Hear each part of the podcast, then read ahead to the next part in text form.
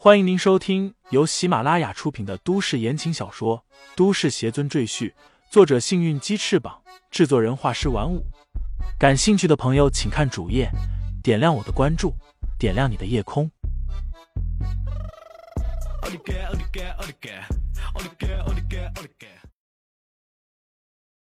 第二百一十一章：李家往事中，通往辽州的高速公路上。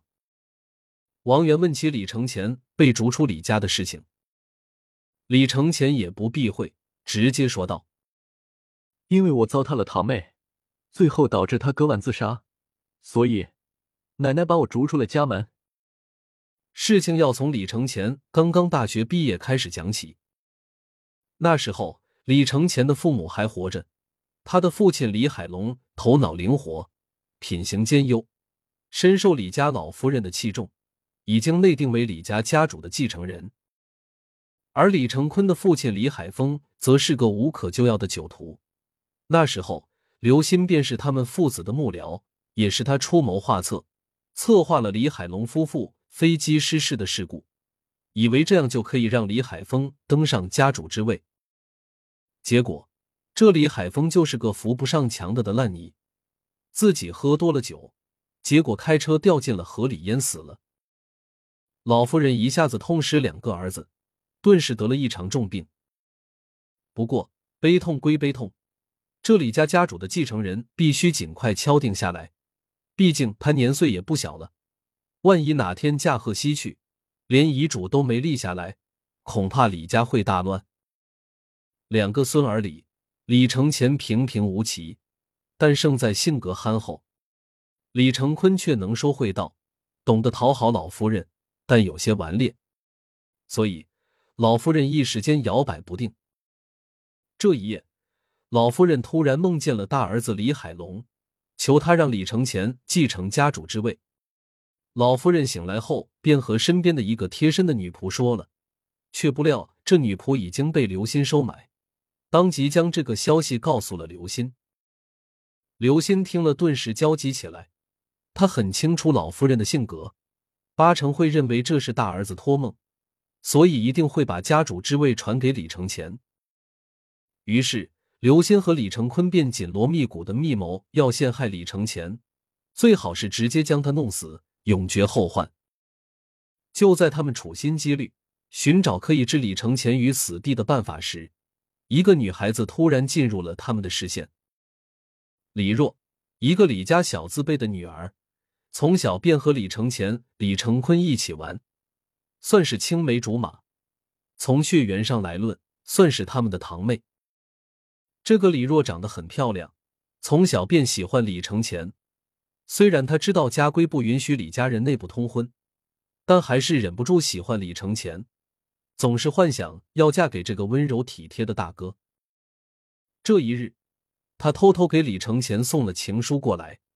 结果李承前不在家，这封情书就落到了李承坤的手里。刘星看了这封信之后，顿时大喜过望。他告诉李承坤，这次李承前算是死定了。刘鑫模仿李承前的笔记，给李若回了一封信，和他约定在某天夜里去酒店约会。李若收到信之后欣喜若狂，因为自从他对李承前表达心意后，李承前并没有回应过他。难道这次他终于心动了？带着这封情书，李若在那天夜里来到了约定好的酒店。当他来到那间房间时，发现里面漆黑一片，刚想开灯，便被李承前抱住。事后，李承前打开了灯，李若震惊的发现竟然是李承坤，一时竟不知如何反应。李承坤狞笑着道：“妹妹。”你和李承前的事情我都已经知道了，乖乖听哥哥的话，哥哥不会亏待你。此时李若头脑一片空白，而李承坤则轻描淡写的要他到老夫人面前去告李承前的黑状，说他被李承前强暴，但李若死活不肯。李承坤威胁道：“你要是不去，我就把你和李承前的破事都说出去，你俩照样完蛋。”李若突然失声落泪。身子已被无端玷污，名誉可能也将不保。他万念俱灰，蓦然退到酒店阳台，然后在李成坤震惊的眼中，就那么无声的跳了下去。妈的，臭娘们！李成坤站在阳台上，看着已经摔死的李若，恼怒的骂道。知道李若跳楼后，刘鑫从外面跑进来，立即带着李成坤离开了事发现场，然后安排人把现场重新处理一遍，消灭了李成坤的在场证据。事后，他们将李若和李承前的信送到老夫人面前，一口咬定是李承前玷污了自己的堂妹，然后还逼着她跳楼自尽。李承前矢口否认，但他又拿不出证明自己清白的证据。刘鑫又花钱找了好几个人证，都指认李承前来过酒店。李承前一时百口难辩。最后，在老夫人的震怒之下，李承前被逐出了家门。对于这个结果，李承坤和刘鑫自然是不满意的。他们希望看到李承前被处死，可老夫人乃是念在自己大儿子的面子上，放过了这个孙子。李承前被净身逐出家门。一时只能流落街头，后来被乔家老太爷收留，入赘了乔家。讲完了自己的经历，李承前淡然一笑，道：“现在想来，栽赃陷害我的人就是李承坤和那个刘星。”他说的轻松，好像是别人身上发生的事情一般。王源愤愤的一捶方向盘，怒声说道：“这个李承坤和刘星，真不是东西。”我本对李家的家业不感兴趣，但我这个弟弟显然很害怕我会和他争夺家产，三番五次的派人追杀我，我也真是无奈啊。李承前微微笑道：“也罢，既然他希望我去争，那我就回到李家，把曾经属于我的东西拿回来好了。”王元道：“师傅，我陪您去。”李承前点点头。道先回统领别墅看看，这段时间一直没有段柔他们的消息，我不放心。王源随身携带着手机，可以和统领的段柔时刻保持联系。但自从一个星期前李承前刚刚帮王源治好骨伤之后不久，段柔那边就失去了音讯，打电话没有人接听，也不知道发生了什么事情。所以李承前首先要回去确定家里是否安全。王源也知道李承前归家心切，开足了马力往辽州铜陵赶。原本需要四五天的路程，两天便走完了。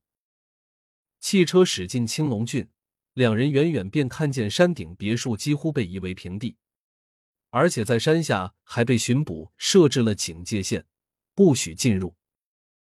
李承前和王源停了车，两人飞身上了山，终于看清楚了眼前的情景。别墅几乎被拆碎，到处都是残垣断壁。不过这里看不见火烧和爆炸的痕迹，显然不是炸药所为，而更像是被推土机这样重型设备推倒的，就和拆迁现场差不多。王源冲进废墟，到处喊着杜老、段柔和婵儿要女的名字。李承前站在废墟之外，脸色阴沉。道友。是关伯纯的声音。李承前目光一凝，看向旁边一堵倒塌的墙壁，关伯纯栖身的石狮子便被压在墙下。李承前一挥手，断墙便轰然飞起，石狮子重新被立了起来，不过已经残破不堪，半个头都不见了。知道是谁干的吗？李承前冷声问道。关伯纯道：“有三个人。”两男一女，两个男人很能打，另外一个女人会使用火法术。李承前闻言，瞳孔顿时一缩，这还是他第一次听说人类会使用火法术。之前鬼众道的人使用邪气催动法术，但那些法术都是阴邪之术。后来李承前还遇见了会驱使动物的杀手之家二当家容婆婆，她所使用的也不是法术。而是类似于特异功能。再后来，又遇见九阶寨头人使用的操控植物的法术，但他的法术也只能在蛇妖妖气范围之内才可以有效。蛇妖被李承前收服后，一切与蛇妖有关的法术，如障眼法等都失效了。以上这些都不是正统的使用灵气才能驱动的法术，而关伯淳所说的这个女人能使用火法术，绝对是正统的法术。这说明，除了李承前之外，这个世界还有其他的修仙者。听众朋友们，本集已播讲完毕，欢迎订阅专辑，投喂月票支持我。你的微醺夜晚，有我的下集陪伴。